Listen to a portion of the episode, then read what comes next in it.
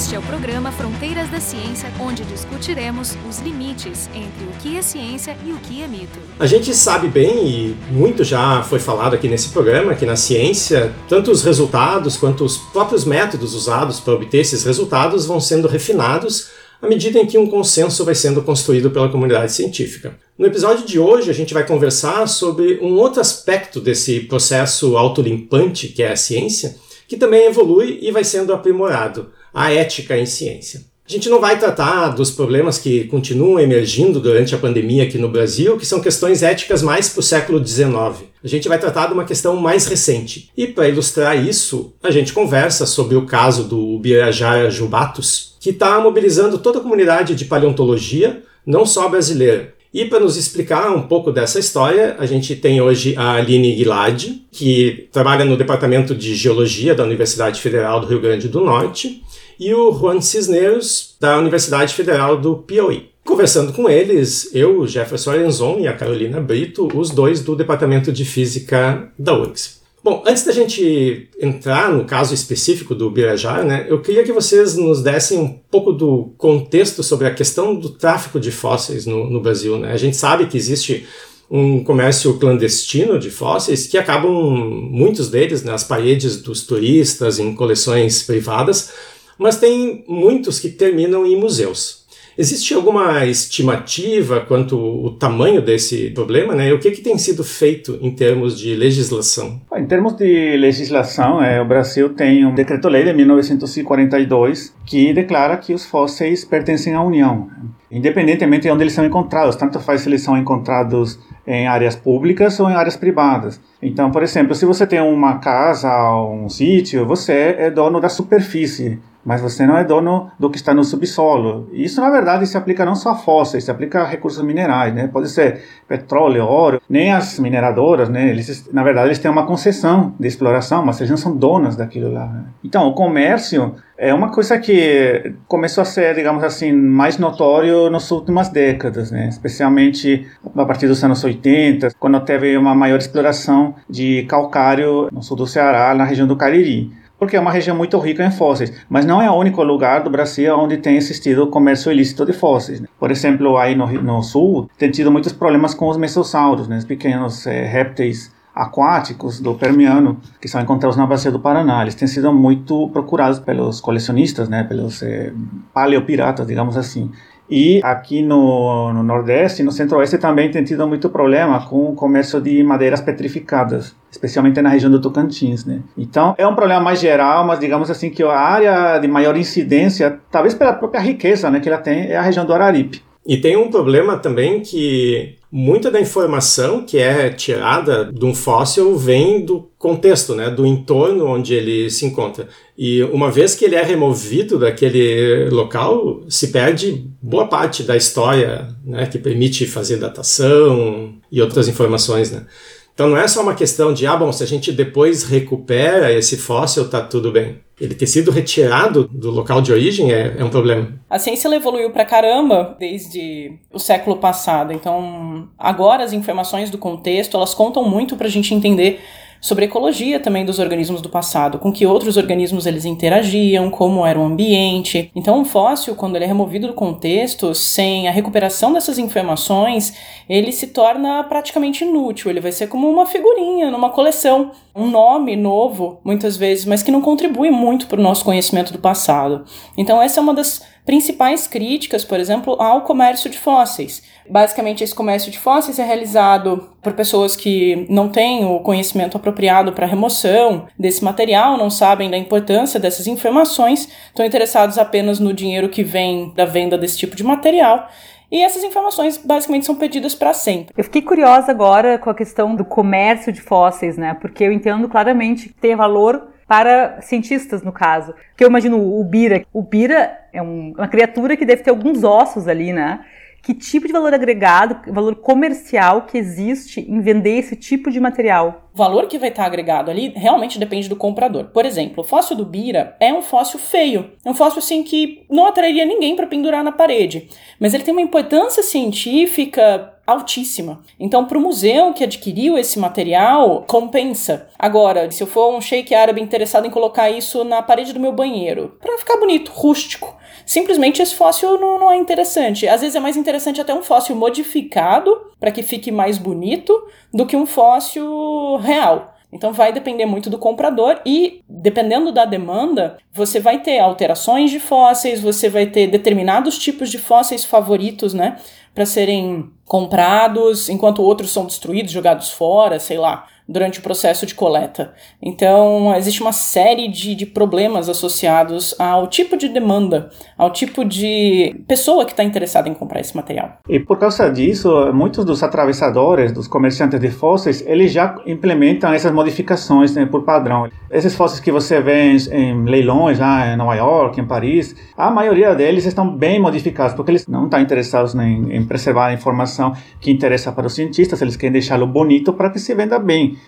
Então, a visão deles, na verdade, ela contrasta bastante com a visão que um museu ou uma universidade teria desses fósseis, né?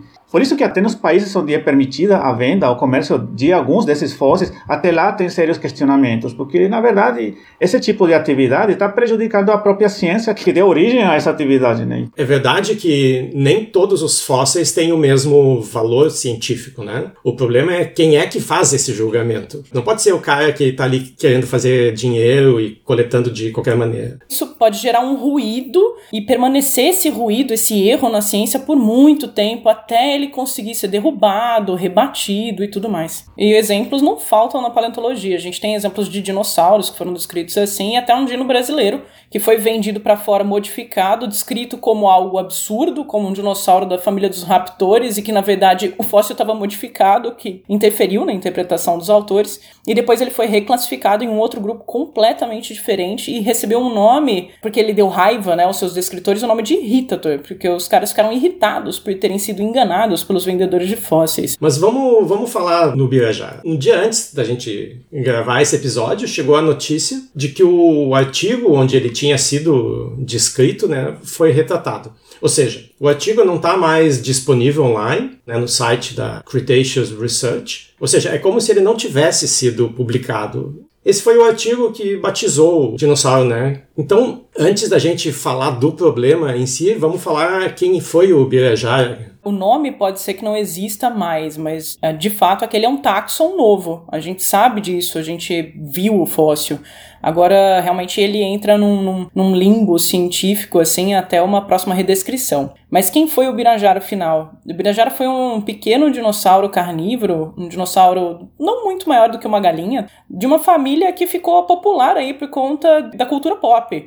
Então ele é da família dos compsognatídeos, que são aqueles pequenos dinossauros verdinhos que aparecem em Jurassic Park lá, devorando, tacando terror na galera. Só que ele tem uma característica, assim, excepcional, que são algumas estruturas semelhantes a penas, ou penas mesmo, extremamente modificadas, que serviam para paquerar. E justamente isso atrai atenção para que a gente entenda como as penas evoluíram e para que as penas evoluíram no passado. Bom, se tivesse sido descrito no momento da sua descoberta, o Birajara teria sido o primeiro fóssil de um dinossauro não aviano com penas descrito no mundo. Por exemplo, a China, na década de 90, um pouco depois do ano que teria sido descoberto o Birajara, publicou o primeiro fóssil de um dinossauro não aviano com pena, se a gente ignorar Archaeopteryx, por exemplo, pensando que ele seria a primeira ave, a China entrou numa era de ouro da paleontologia. Então atraiu os olhos do mundo todo e a paleontologia na China prosperou por conta dessas descobertas. Imagina que a gente aqui no Brasil poderia ter passado por essa era de ouro que a China passou.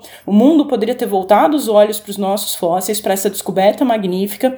Infelizmente isso não aconteceu. Por isso é importante esta luta. A gente não está lutando apenas por um fóssil, está lutando por tudo que vem junto com ele. Um fóssil não é apenas uma descoberta, ele serve como argumentos para a gente poder conseguir mais recursos, para a gente impulsionar eh, a nossa ciência. Então, aquilo que o museu pagou por esse fóssil é nada comparado com os benefícios econômicos, culturais, educacionais que eles vão receber graças a esse fóssil. O valor que ele representa para o museu é muito maior que o que eles pagaram para um trambiqueiro. Eu entendi, lendo umas reportagens, que vocês ficaram sabendo da existência desse fóssil através desse artigo, né, que foi publicado lá no final do ano passado. Mas existem outros exemplares dessa mesma espécie no Brasil? O Birajara é único e esse espécime que está nesse museu alemão, ele é um molde, um contramolde natural, né? E é o único espécime que se conhece desse taxon. Então ele é realmente único. Uma coisa que não ficou bem explicada no artigo e que não houve comparação, existe um outro dinossauro compsognatídeo desse mesmo grupo, encontrado na bacia do Araripe, que também foi traficado, que é chamado de mirísquia assimétrica. Não houve uma comparação adequada com esse dinossauro para saber se seriam a mesma espécie, né? Eles aproveitaram as estruturas diferentes que eram as penas e já jogaram um novo nome, porque dá mais prestígio acadêmico, né? Você descreveu um novo taxon. Então, até sob essa perspectiva, o trabalho ele é ruim, porque faltou uma comparação adequada para saber se ele era a mesma coisa que essa outra espécie já conhecida. Então faltou comparação ali, não só em relação à comparação com outros espécimes que já existem, mas também a própria análise mais acurada das estruturas que eles encontraram semelhantes a penas, em especial as tais penas alongadas que eles interpretam como associadas ao ombro desses animais. Então, como é uma, o fóssil não foi preservado todo articulado bonitinho, né, o esqueleto, pode ser que essa essas tais penas especiais tenham deslocado na hora da preservação. Então faltou muito trabalho ali naquele artigo para que ele seja considerado boa ciência. Só para complementar, é, por exemplo, a outra espécie que é parecida, né, que a Aline mencionou, poderia ser que se as penas são órgãos com função sexual, poderia ser, é, na verdade, dois exemplares do mesmo, de diferentes sexos. Poderia ser um, um macho e outro uma fêmea. Ou idades, né, também. Claro. Mas não foi isso que levou à retratação, né, porque a gente vê agora, principalmente no contexto da, da Covid, um monte de trabalhos sendo retratados porque ou envolvem fraudes, ou são incompletos, ou tem conflitos de interesses. Então, o que levou a essa retratação, né? O que, que a gente sabe, o que, que os autores alegam em relação a isso? Tem dois problemas aqui eh, grandes que a gente pode comentar. Um deles é legal e outro deles é ético. Primeiro é a questão legal. O Brasil eh, não permite o comércio de fósseis e aparentemente eles adquiriram esse fóssil comprado. E não é uma lei é, nova, é uma lei de 1942, embora a gente sabe que a Alemanha está bem ocupada naquela época, mas não é desculpa para não conhecer essa lei. E aí entra o segundo problema, que é o problema ético, é a questão deles não se envolverem com equipes de pesquisa locais. E isso se chama colonialismo, que aí voltamos na questão do século XIX. Era assim que se fazia a ciência naquela época. Um paleontólogo tem que estudar o passado, mas ele não tem que viver no passado, né? Ele tem que viver no presente. Quando você faz um trabalho, você quer trabalhar num país X, primeira coisa que você tem que fazer é ver se já tem pessoas trabalhando lá. Você não vai chegar para eh, se apropriar do conhecimento que está à disposição daquelas pessoas. Você vai chegar lá para aportar, para colaborar, para formar uma, uma parceria que seja frutífera para ambas partes. Mas as pessoas que envolvidas no trabalho do Birajá têm 30 anos de não fazerem isso. Eles estão acostumados simplesmente a tratar o Brasil como uma colônia de extração, de extração de comodidades, nesse caso os fósseis. Então é um problema ético muito sério, até porque o que eles estão fazendo é a maneira mais difícil de fazê-lo. Geralmente as pessoas locais conhecem melhor a região, o contexto em que esses fósseis são encontrados. Eles chegam aqui, não colaboram com ninguém, perdem essas informações precisamente por não colaborarem com ninguém. E como eles não colaboram com ninguém que conhece as leis, eles quebram as leis. Isso já também tem uma questão de como você olha para o outro país, né? Então são dois problemas muito grandes aqui, um legal e outro ético. E eu comentei apenas a lei de 1942, que não permite o comércio de, de, desses fósseis, mas tem mais outra lei, que é de 1990, que não permite a saída permanente de um holótipo. O que significa um holótipo? É aquele fóssil ou aquele espécime biológico, porque também se aplica a seres que estão vivos, que serve de padrão para reconhecer uma nova espécie. Então, quando você encontra o primeiro representante de uma nova espécie, esse é um holótipo. O Birajara, ele seria um holótipo, aliás, é um holótipo na, na visão deles, né? E Brasil proíbe a exportação permanente de holótipos. Então, a nossa lei não permite que esse fóssil esteja lá para início de conversa. Eu queria enfatizar uma palavra que tu usou, que é o permanente. A lei ela não proíbe colaborações, não proíbe que esse fóssil seja emprestado, seja analisado em outros laboratórios. Pode sair para ser tomografado, pode sair para fazerem análises de, de infravermelho, o que eles quiserem fazer, mas ele tem que voltar, ele tem que estar tombado numa instituição brasileira.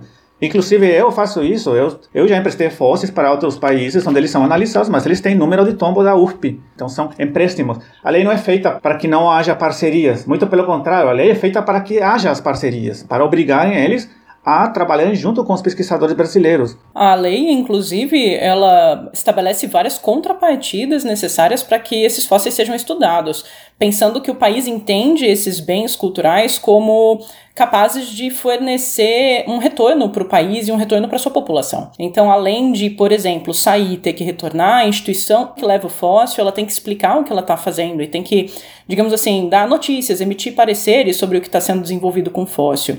E assim, por exemplo, que uma nova espécie é descrita, ela retorna. Mas, de qualquer forma, tem outros tipos de fósseis que podem permanecer lá fora. Fósseis que já são conhecidos por muitos exemplares, fósseis que são comuns. Esses podem permanecer, inclusive, nas coleções dos museus lá para divulgar a nossa paleontologia e tudo mais. Ou até como troca, né? Exatamente. Então é só uma forma do nosso país garantir que o material que é importante, que pode dar um retorno para a população, seja científico, educacional, seja lá o que for, ele esteja aqui melhorando as nossas instituições, atraindo investimento tanto indireto quanto direto. Se você pensa pelo ponto de vista da população, o museu ele sustenta toda uma rede econômica no seu entorno, né? Desde o cara que vende pipoca na frente do museu até a dona Ana que tem a pousada e tudo mais. Então ele rende emprego, ele rende subsídio para educação, para pesquisa, inovação e tudo mais. Eu li também que existe uma dúvida de interpretação que permitiu que o diretor do museu alemão se negasse, né, a devolver o fóssil. Eu queria que tu comentasse um pouquinho o que, que acontece, né, que faz com que esse fóssil em particular esteja num certo limbo do ponto de vista legal que poderia justificar uma, uma dúvida interpretativa no caso que está acontecendo, né? Existe uma convenção da Unesco que está sendo utilizada por eles como um escudo para proteger esse fóssil alegando ele como um bem cultural da Alemanha. O Brasil também é signatário da mesma convenção da Unesco e foi signatário dessa convenção décadas antes da Alemanha ser. Então é uma convenção que ela tenta coibir a transferência ilícita de bens culturais. Como a Alemanha teria assinado essa convenção, ratificado alguns pontos dessa convenção após a entrada do fóssil na Alemanha, a Alemanha considera que legalmente o fóssil é propriedade dela. Então, legalmente, eles têm um respaldo em dizer que aquele material está protegido por essa convenção assinada pela Alemanha. Todavia, ainda ratificando essa convenção, é possível que, com o interesse né, do museu, com o interesse das pessoas envolvidas, que esse material retorne, ou seja, digamos, doado para o Brasil, se houver uma série de passos burocráticos na Alemanha. Mas não houve esse interesse. E o interessante é que essa mesma convenção pode ser entendida de formas diferentes, né? Então, como a gente ratificou ela bem antes, esse bem ele foi transferido de maneira ilícita para lá, e sob essa mesma convenção da nossa ótica, ele está de maneira irregular lá. E acho também que os editores da revista, a decisão que eles tiveram né, em retirar o artigo vai ao encontro da, da interpretação de vocês, né? Ou seja, eles disseram, olha, vocês não conseguem resolver esse problema legal há tantos meses, então a gente também não vai publicar um artigo que está nesse limbo legal, né? E porque eles pararam para pensar que, bom, a gente não pode julgar a lei de um país superior a de outro país. Então esse fóssil ele saiu daqui legalmente de acordo com as nossas leis. E não existe nada no direito internacional que diz que a legislação alemã é superior à nossa. Então, o que aconteceu antes estaria sendo ignorado por eles, né? Uma série de contravenções de acordo com as nossas normas, tanto de 1942 quanto de 1990. Isso é colonialismo. Isso é colonialismo e a gente tem que lembrar uma coisa: muitas vezes, quando eles usam esse argumento da legalidade de acordo com esse acabouço jurídico alemão, muitas vezes o que é legal não é ético. Então, esse é um grande conflito dentro do, do próprio direito, né? Moral, ética e direito. Então, nem sempre o que é legal é ético. E eu acho que a revista, ao retratar definitivamente o artigo, se posicionou do, do lado da ética. Sim, tem uma coisa: as leis deles não impedem que o museu voluntariamente devolva esse material. Se o museu quer devolver, eles podem devolver. A lei não está amarrando. A lei apenas está respaldando eles em caso de que eles queiram, desejem manter esse material lá. E uma decisão, na verdade, do museu. e fazer uma, às vezes uma negociação. Olha, é, a gente vai perder alguma coisa enviando esse fóssil. Será que a gente pode ter uma contrapartida? Por exemplo, ficar com ele exposição um tempo. Isso tudo foi tentado, tá? A Sociedade Brasileira de Paleontologia entrou em uma conversa amigável com eles para tentar alguma solução mais parcimoniosa para o caso.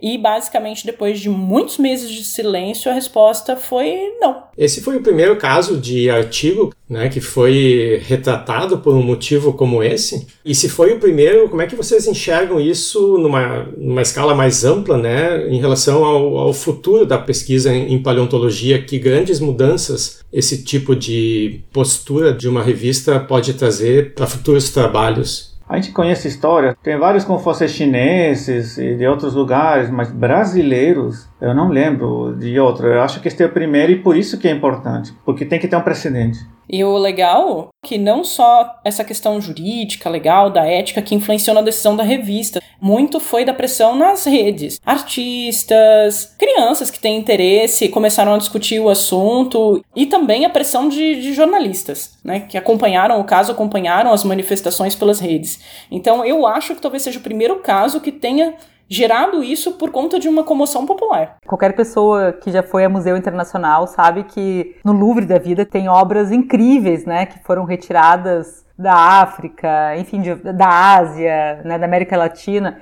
Mas será que esse tipo de movimento daria origem a movimentos nesse sentido, né, de retratação histórica, de evolução, porque né, o Louvre faz muito dinheiro com a entrada de pessoas que vão visitar a França para estudar, para visitar, para encontrar. O Louvre é um exemplo, como eles tem muitos, né? A gente está falando de riqueza, de patrimônio, né? Será que poderia dar origem a, uma, a, uma, a um movimento desse tipo? Certamente, e sem ir muito longe, sem ir até o Louvre. Esse próprio museu onde o Birajara está, Carro, ele tem dezenas de fósseis contrabandeados do Brasil. E por isso é a grande resistência deles, porque eles não estão apenas lutando por manter um fóssil, eles têm uma montanha de fósseis brasileiros. Eles sabem que quando devolverem eles, está abrindo as portas. E a gente vai por todos os outros que estão lá porque todos saíram ilegalmente. Agora, cabe uma questão importante que algumas pessoas me perguntaram: ah, então quer dizer que os museus europeus vão todos ficar vazios, porque basicamente todas as coleções deles são fruto de saque. Uma coisa interessante a gente pensar assim, na forma ética como os curadores dessas coleções e desses museus, eles agem também.